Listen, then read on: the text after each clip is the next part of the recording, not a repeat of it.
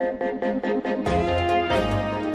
16 minutos, las 8 de la mañana, las 7 y 16 minutos en las Islas Canarias. Aquí está Antonio Lucas. Buenos días, Antonio. ¿Qué tal, Carlos? Buenos días. Con, sin pecado concebido. Sin Ahí pecado vamos. concebido tú y otros pecadores que los hay. Yo no sé, al- hay. algunos otros sí que, que lo tienen. Bueno, ¿cómo lo ves esta mañana? Bueno, pues lo veo con Pedro Sánchez o los suyos, porque eh, los críticos del PSOE han alquilado una sede cerca de la sede socialista de Ferraz, en la misma calle.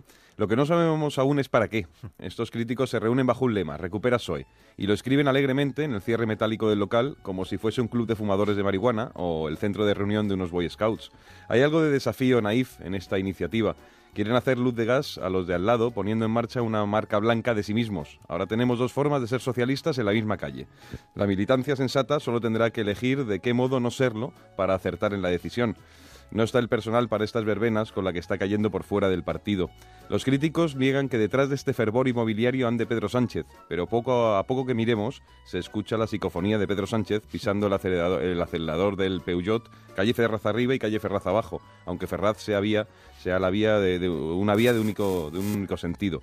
Sánchez eh, se ha convertido en el padre de Hamlet, un fantasma vindicativo. Lo que quizá nadie le haya explicado aún es que los fantasmas suelen ser un poco plastas y al final de tanto exhibirse agotan el susto que vienen a dar.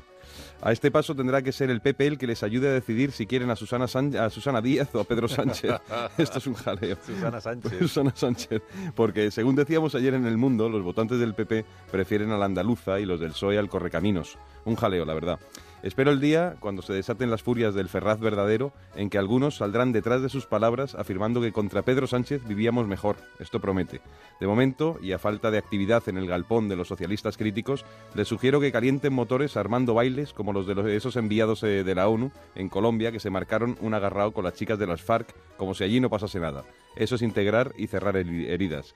Lo que no se puede es mantener un partido clavado a una gestora a ver qué pasa cuando las cosas tendrían que haber sucedido ya. De seguir así, más que resolver lo de su líder, van a tener que refundar también su historia, porque se nos habrá olvidado que allí existía un partido de más de 130 años. En uno de los dos locales socialistas, antes o después, veremos un cartel pegado con un mensaje claro, cerrado por derribo. Lo que no sabemos aún es en cuál, es cuestión de tiempo. Vaya pedazo de invierno que nos están preparando. Antonio, que tengas una feliz jornada. Gracias, Carlos, Cuídate igualmente. mucho. Pasea por la calle Ferraz, que es una calle preciosa. Y de un solo sentido, y esquivando el Peugeot. Cuídate, hasta el próximo día. próxima. 8 y 19 minutos, una menos en Canarias.